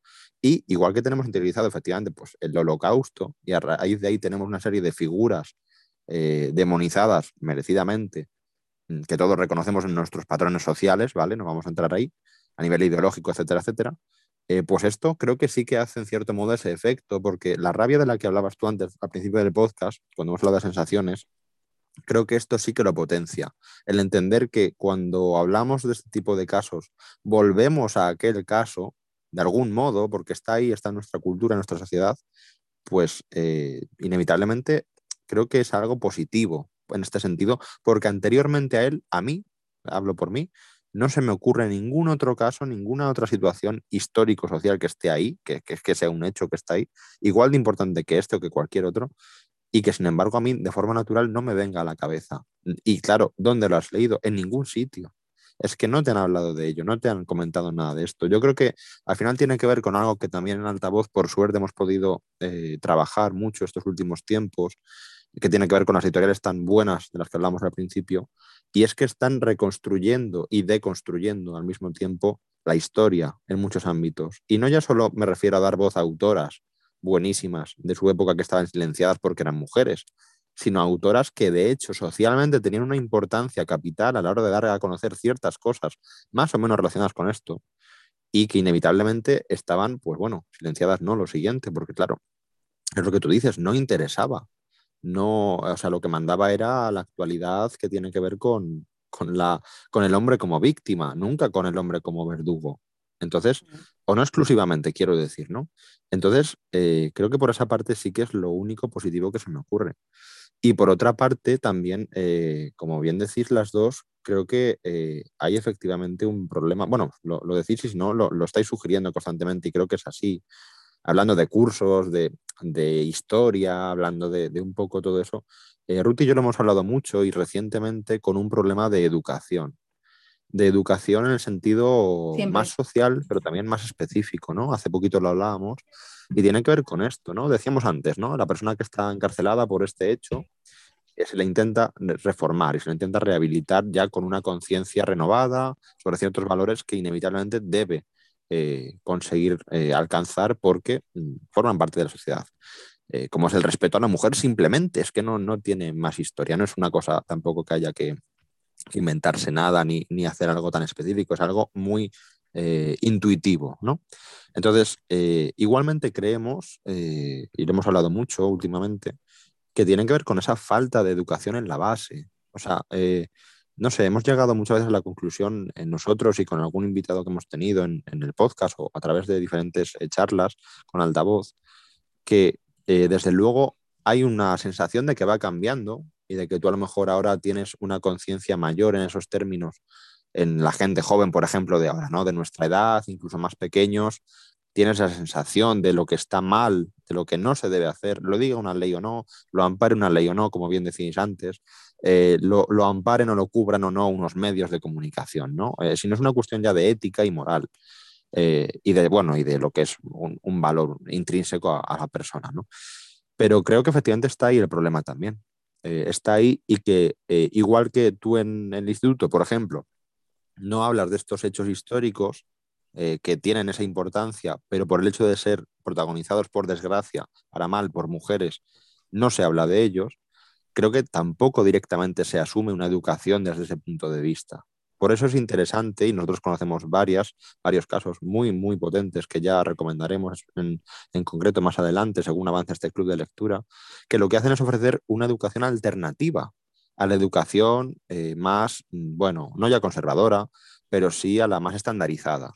Entonces, mm, el sentir que hay una, eh, por ejemplo, no se me viene muy rápidamente a la cabeza nuestras amigas de escuela periféricas, acabamos de entrevistarlas recientemente, por ejemplo, o eh, la Femiteca, el proyecto de la Femiteca que tiene Laura, que es maravilloso. Creo que todo ese tipo de cosas están permitiendo que muchos individuos, por supuesto incluyendo a los hombres, eh, que no tenían intención o no tenían esa facilidad, mejor dicho, para acceder a esos conocimientos y a esa enseñanza y a esa educación, eh, ahora sí lo tengan porque está a su alcance. Y creo que eso también es culpa del sistema, de, vamos, seguro que es culpa de ese sistema, que nunca se ha preocupado y porque todavía sigue siendo hoy en día algo alternativo. O sea, tú si quieres acceder a eso, tienes que buscarte tú la vida y cada vez hay más oferta, por supuesto, y es una maravilla, pero sigue sin estar integrado en el estándar educativo. Entonces, claro, ni educación, ni hechos históricos, ni leyes que amparen decentemente, en fin.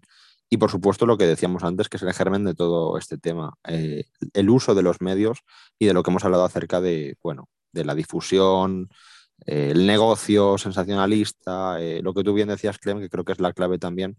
¿Para qué haces un documental o para qué sacas un libro, incluso firmado por alguien muy, bueno, muy famoso, ¿no? Eh, que, lo que quiera es, pues poner su cara porque, imagínate, no es una periodista, un periodista consagrado y lo que quiere es eh, darle más bola y como ha estudiado él o ha conocido él este caso en concreto, pues lo publica para seguir ganando dinero y promoción, etcétera.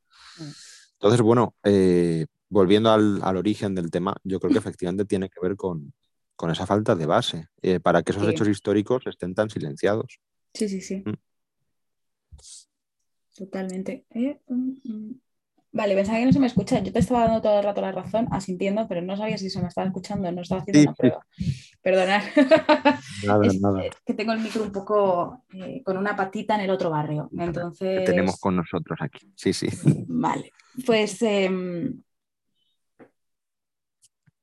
yo es que, bueno, a mí es que me queda en blanco, perdonad. Aquí tiene más que, algo más que añadir para, solventar mi error de, efecto bandera que me acaba de pasar por la cabeza. Yo por mi parte, una única cuestión que me queda en el tintero que quería plantearos, que me parece muy, muy interesante y creo que es... Mm, eh, creo que tiene mucho mérito cómo lo traslada Nerea en la obra, porque bueno, a mí además me encanta el, aspecto filosófico de las cosas cuando además tiene una aplicación eh, práctica, ¿no? Eh, que no sea todo, bueno, lo que es la filosofía más etérea y más abstracta, sino la aplicación incluso puede ser social mejor de ciertas cosas. Me ha gustado mucho cómo ha traído a Foucault, que yo lo estudié en la carrera un poquito, y eh, por supuesto, bueno, no entraremos ahí, pero sí en, en que creo que está, creo que es muy difícil servirse de un pensamiento, como por ejemplo toda la teoría que tiene Foucault acerca de cómo, trata, cómo se trata el cuerpo el sentido de cuerpo público, cuerpo privado, me parece una noción brutal y que tiene toda la razón. Y cómo ella conecta sus teorías a la hora de analizar este caso con esa filosofía que está ahí y que ya estaba ahí hacía mucho tiempo.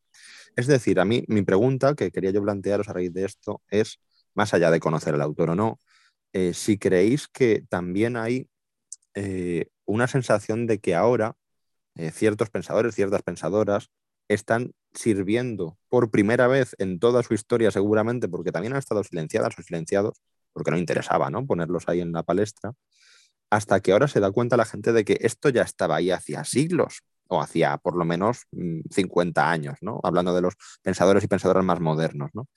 Eh, si creéis que realmente la filosofía en este sentido, en el sentido más amplio, eh, puede ser una forma, precisamente hablando antes de educación, de dar a entender y dar a conocer esos valores a, la gente más joven, a la gente que se está formando. Es decir, no sé, y con todo cariño por Platón, que a mí me gusta mucho, y por Aristóteles, pues si a lo mejor en el plan de estudios de eso y bachillerato no habría que retirar alguno de los clásicos clásicos de toda la vida que conocemos todos, aunque estén muy bien conocerlos, por supuesto, para incluir pensadores que hoy en día son, diría incluso, necesarios. O sea, Foucault, para mí, en esta lectura a través de Nerea, me ha aportado muchísimas más cosas que otra serie de pensadores que, bueno, pues eh, está muy bien, no te digo que, no sirva para nada saberlo, pero que inevitablemente no tiene una aplicación tan directa sus teorías en, nuestro día a día. ¿Cómo lo veis?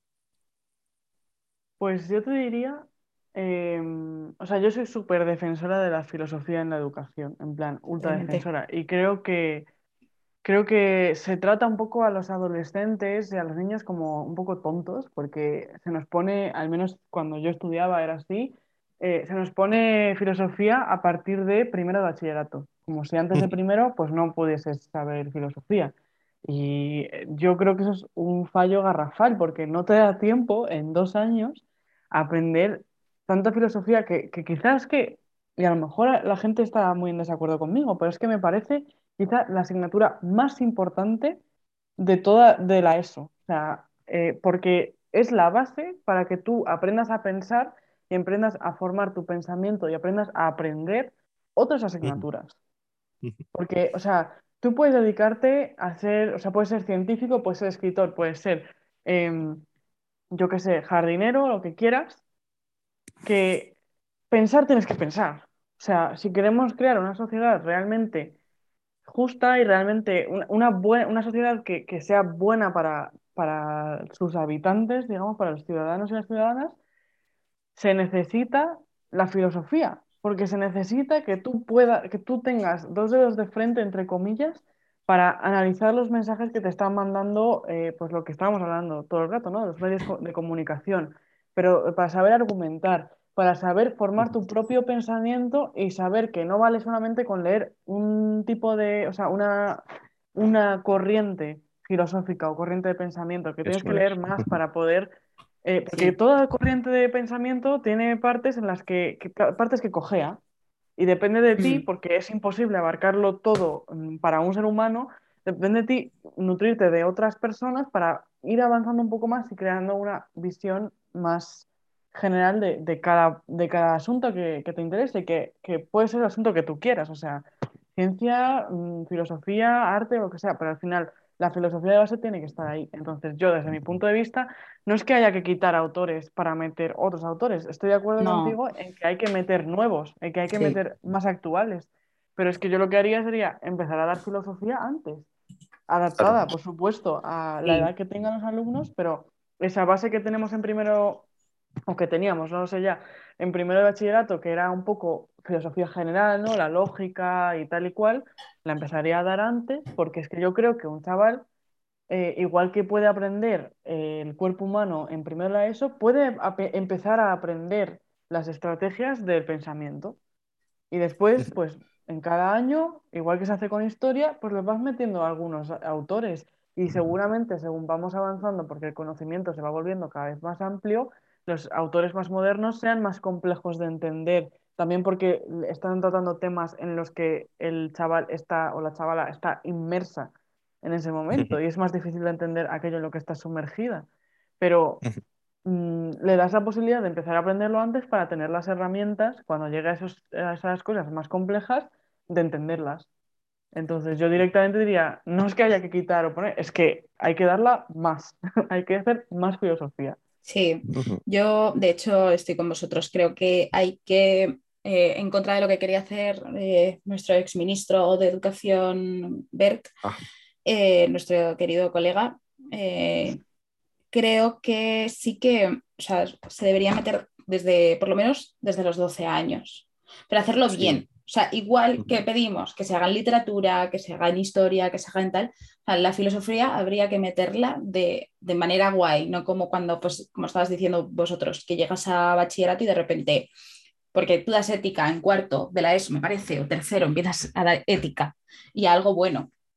Pero eh, que, bueno, súper básico, súper tal, y además es como que toca ética, ¿sabes? Hay profesores que ni siquiera te dan ética, ¿sabes? Que es como, bueno, es la hora del recreo pero creo que se debería hacer de una manera guay para que la gente entendiera la filosofía.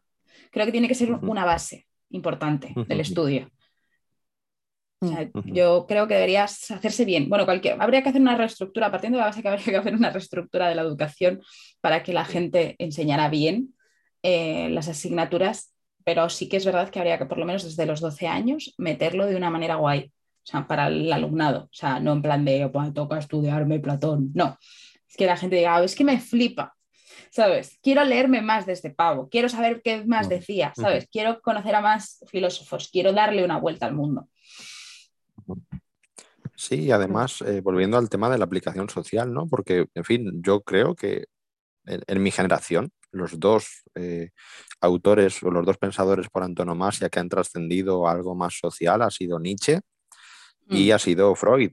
Y claro, se habla de Freud, el psicoanalista, bla, bla, bla. Por supuesto tiene su aplicación y su estudio y todo lo demás, pero se quedan esos dos nombres. Parece que no ha existido más con ese alcance social para que tú puedas rescatar sus teorías y cuando ves algo en tu vida real, pensar, jope, esto ya lo decía no sé quién, o este te da la solución en cierto modo, te da herramientas para poder enfrentarte a esa realidad. Y creo que es, efectivamente ahí hay un vacío que, como bien decís, eh, debe cubrirse desde mucho antes para que, claro, tú no llegues a, bachiller, por ejemplo, y, y, sientas que de repente te meten ahí una cosa que no tiene nada que ver con lo que habías estudiado anteriormente casi y te meten ahí, pues como antaño con literatura, bueno, todavía hoy, eh, pues eso, eh, autores, fechas, bla, bla, bla, bla, ¿no? Y no vale para nada. Tiene, tiene que ser algo práctico, sobre todo. Igual que haces un taller de escritura o haces un taller de matemáticas, pues haces un taller propiamente de filosofía. Y sobre todo lo que decía Clem, creo que es la clave de todo esto, enseñar a pensar o dar las herramientas para que cada persona pueda pensar y pueda tener luego sus teorías y, su forma de afrontar las cosas, ¿no? Pero al menos dar esa oportunidad y, y asesorarle, orientarle y darle herramientas. No sé, no hace falta comprarse con 18, como hice yo, la, historia de la filosofía de Copleston, cuatro tomos, pero sí, sin llegar a ese extremo, eh, ya que no te lo dan en ningún sitio, pues al menos que ahora esto se anticipe, ¿no? Y bueno, eh, antes de despedir a Clem y despedir este primer episodio que particularmente me ha encantado hablar con vosotras, chicas, em, quería yo comentarle a nuestra querida directora si puede explicar, por favor, a, oyentes de altavoz, eh, ¿qué va a ocurrir a partir de ahora con este primer episodio? Un momento.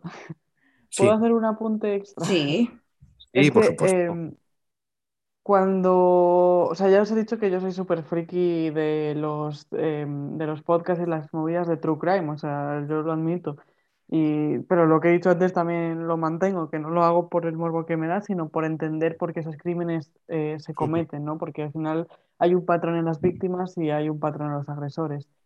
Em, pero bueno, eh, el caso es que uno de los podcasts de True Crime que yo escucho es un podcast que se centra en, mujeres que han sido criminales. Y, pero, pero tiene, tiene mm, bueno, luego además ha metido algunos episodios de mujeres que han combatido eh, contra criminales, eh, o sea, que, han luchado pues porque eran parte de las fuerzas de seguridad o por otras cuestiones.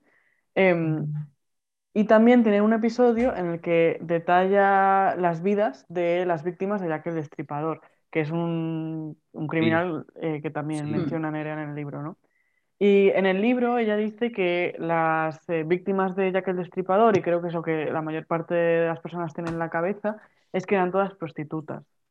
Y en el podcast este, ella, la, no sé cómo es, la podcastera, no sé cómo es, la presentadora, em, explica que en realidad eso no es cierto al 100%. Creo que había dos que una era prostituta en plan durante su vida, que duró muy poco, y otra eh, lo había sido y no lo había sido, en plan había entrado y salido de la prostitución en, varias ocasiones, me parece. Pero luego quedan otras tres em, que no, no fueron prostitutas en ningún momento de su vida, en principio. En principio.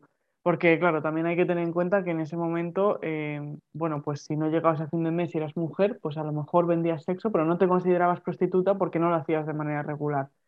Pero bueno, en el caso es que estas eh, mujeres, lo que explica y que me parece interesante hilarlo, también con lo que dice Nerea del cuerpo público, ¿no? Y lo que decías tú también, Ferki, antes, em, es que todas las mujeres, por el hecho de estar en la calle de noche, eh, ya se consideró por parte de la sociedad de ese momento que eran prostitutas. Y esa es la narrativa que nos ha llegado hasta ahora. Porque, por supuesto, las prostitutas, según cómo se entendía en ese momento, y creo que se siguen entendiendo a día de hoy en, muchos casos, em, son mujeres públicas, entre comillas, entre comillas, y lo que dice es que eh, no pertenecen a un hombre, por lo tanto pertenecen a todos. Y pueden hacer con estas mujeres lo que les dé la gana. Y entonces se, asume que por el hecho de estar en un sitio, que es un poco la narrativa misma del, crimen de Alcácer, por estar en un sitio en el que, entre comillas, no deberían estar por la noche, ya es que como, ah, pues eh, son parte de esta categoría de mujeres, ya sea prostitutas, ya sea mujeres que están incumpliendo las normas sociales, que también la podríamos incluso agrupar, como bien sabemos, el insulto puta, guarra, etcétera, sirve mm. muy bien para designar a las mujeres que no cumplen con las normas, ¿no? Pero ya se las categoriza así y entonces se elimina la preocupación por parte de otras personas de qué ha pasado, porque se ha asesinado a estas mujeres. Y durante el podcast está en inglés, desgraciadamente. Si queréis, os puedo mandar luego el link para que lo pongáis en la web o donde podáis, por si alguien tiene curiosidad. Em, pero me parece muy bonito lo que hace, que es que es, o sea, literalmente te cuenta la vida de estas mujeres, porque dice, todo el mundo conoce a, Jack el Destripador, nadie conoce a las víctimas, nadie sabe quiénes eran, y esto es algo que pasa muchísimo.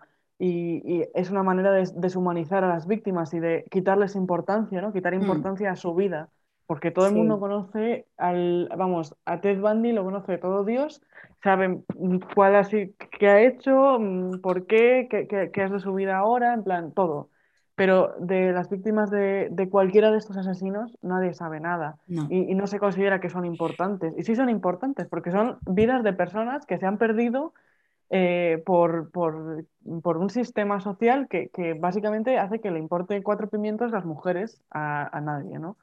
Y, y el punto común de todas ellas es que tenían una vida de mierda y que vivían en un sistema patriarcal. Ese es el punto en común de todas. Eh, eran muchas de ellas clase trabajadora, que en ese momento además, pues obviamente las condiciones eran peores de las que son ahora, em, y tenían pues problemas de adicción o problemas de simplemente no tener dinero y tener que estar en la calle porque no tienen dónde dormir. Hmm. Eh, o, tener, o, su forma de conseguir dinero era, eh, una, era prostituirse y estar en, ponerse en riesgo en ese sentido. entonces, porque claro, después tenías que estar en la calle por la noche, que ya hemos visto que eso ya era justificación para que te pasase cualquier cosa. Con lo cual, al final, el punto en común no es que eran prostitutas, que es que eso es irrelevante, lo que fuesen o no fuesen, lo que hacían para ganarse la vida. Lo que importa es que esas mujeres estaban en una posición de vulnerabilidad porque el sistema les había llevado ahí, mm. porque no les daba otra salida más que dormir en la calle por la noche o darse al alcoholismo porque mm, su vida es que no, no, veían la salida o lo que sea, ¿no? Entonces, me parece también importante matizar eso porque, porque al final construye, es construir el mismo discurso, ¿no? Es si estás en la calle por la noche, eres lo que sea, lo que categorice la sociedad de esa época, pero básicamente eres una persona que se merece lo que te ha pasado, que es lo que hablábamos antes. Sí, exacto, es justo eso, el decir que no, que no hubieran estado, ¿no? O cómo se les ocurre estar ahí, ¿no? Y, más precisamente por no conocer su historia, pensamos que tenían la oportunidad de no estar ahí. Y no es verdad, no la tenían, no tenían otra opción.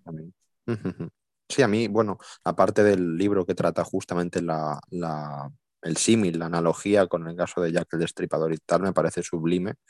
Eh, creo que de verdad que es algo que también hablando antes ¿no? de, los hechos históricos y de la falta de, luz sobre los hechos eh, protagonizados por, las víctimas, eh, digamos las mujeres que han sido víctimas y que no se les da esa, importancia en la historia, sí que creo que todos, o, bueno, está muy extendido culturalmente el caso de, de Jack el Destripador. Entonces creo que esa eh, analogía que hace Nerea, efectivamente luego con el matiz tan importante que añade Clem, creo que es, vamos, de hecho es crucial ese matiz, eh, creo que igualmente sí que contribuye justamente a eso, a decir, bueno, a lo mejor no conoces o no has conocido por época o lo que sea este caso de, las chicas del Alcácer, pero sí conoces seguramente, en, incluso en la tradición literaria, cuentística, eh, cinéfila, etcétera, etcétera, todo lo que se ha hecho sobre este personaje que se ha romantizado mucho, por cierto. Eso ya es otro tema del que ya hablaremos en otra ocasión. Porque da para con, con, en general con los asesinos en serie,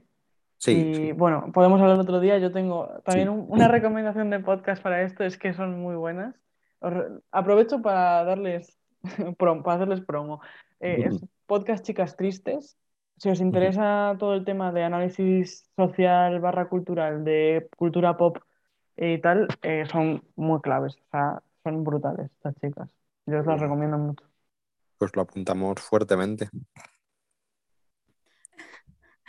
que mm, pues voy a explicar un poquito cómo va a ser el podcast a partir de ahora. ¿Os parece? Eh, a ver, hemos hecho un grupo, eh, bueno, un club de lectura en Goodreads, ¿vale? Eh, para la selección y para poder comentar por ahí también, que ahí mola, mientras leemos el libro, pues hacer pequeños comentarios o a lo mejor que la gente nos deje preguntas para, o cuestiones que hablar en el futuro podcast, ¿vale? Entonces, eh, si ponéis leyendo en violeta, directamente os va a salir. O sea, ya está creado, o sea que podéis ya darle follow o entrar para entrar, o no sé lo que sale. No sé si sale follow o, seguir o no sé qué sale. Bueno, podéis ya entrar en el club de lectura, vaya. Eh, el lunes este podcast sale el 26 de septiembre. El lunes 27 sale como una votación, ¿vale? Para que podáis votar la próxima lectura. Va a estar abierta la votación durante una semana y luego pues nos ponemos con la lectura. El siguiente podcast sería para noviembre, si no me equivoco, dos meses. Entonces, de esta manera, pues eso, podemos tener más abierta la comunicación. Vais a tener eh, el club de lectura, también tenéis la web y bueno, nos tenéis a Clemi, altavoz cultural, en redes sociales también, por si acaso alguna duda existencial. Pero bueno, la votación, vaya, la siguiente lectura va a ser por votación popular. O sea, no, esta la hemos decidido nosotros porque había que empezar con algo, pero ya que tenemos el primer podcast ya hecho, Además, mm, no quiero decirlo yo porque lo hayamos hecho nosotros, pero un puto podcast increíble, hablando mal y pronto. lo siento, yo me lo he pasado como una enana. Yo quiero repetir, esto lo haríamos mensualmente, pero no tenemos tanto tiempo, ¿vale? y, pero bueno, que eh, Goodreads, ahí nos vais a encontrar. De hecho, pues estaría guay que si entráis en el club de lectura, votáis, os leéis el libro, pues que nos comentéis cosas y nosotros en el próximo podcast pues podemos tratar temas y así también estáis con nosotros en este club de lectura. Y yo creo que con esto no se me olvida nada más que decir. No, sí, además es que yo creo que justamente este, este formato de esta sección con Clem eh, se nutre justamente de que sea algo continuo, ¿no? que, sea todo un mismo hilo y que, por supuesto, habrá diferentes temas y diferentes eh, formatos para leer, pero sí que va a tener todo en común como para que incluso una lectura te lleve a otra, o gente que no haya escuchado el, primer podcast lo escuche a partir del segundo, etcétera, etcétera. Creo que va a ser algo muy constante y creo que bueno, que puede quedar algo maravilloso. Yo igual me lo he pasado genial hoy con vosotras, ha sido un placer. Eh, mm. Para empezar, conocer el libro de Nerea, creo que también es una labor muy útil de esta sección de altavoz, el dar a conocer esas voces tan importantes y al mismo tiempo luego el debate ha sido, vamos, yo me lo he pasado genial y, y os agradezco mucho vuestras opiniones y vuestros comentarios porque ha sido genial. Ojalá los oyentes lo disfruten igual y bueno, pues por mi parte agradeceroslo y, y hasta la próxima. Sí, muchas gracias, ha estado súper guay, yo me he pasado muy bien. Además, eh, yo soy muy friki de los libros y vosotros os tenéis entre vosotros, pero yo de mi entorno así cercano no tengo a nadie tan friki de los libros, entonces está genial poder unirme aquí a vosotros y, y un poco compartir no solo la pasión por la lectura, sino la pasión por el feminismo y la deconstrucción y reconstrucción y, no sé, aprender un montón, intercambiar ideas, es súper enriquecedor. Así que muchas gracias por invitarme y por, por dejarme ser aquí parte del grupo. La coordinadora de Leyendo en Violeta. La coordinadora, sí. Me queda grande ese título a lo mejor. Que no. Eh, pues, joder, pues nos vemos. Bueno, no, nos vemos no. Eh, estamos en el club de. No, nos escuchamos. Claro, pero me refiero, vamos a estar pendientes del club de lectura. Ahora tengo que, es verdad que esto lo tengo que decir, tengo que ver cómo meto a Clem de coordinadora dentro del club de lectura de Goodreads, que a lo mejor a mí lo que me queda grande es la plataforma.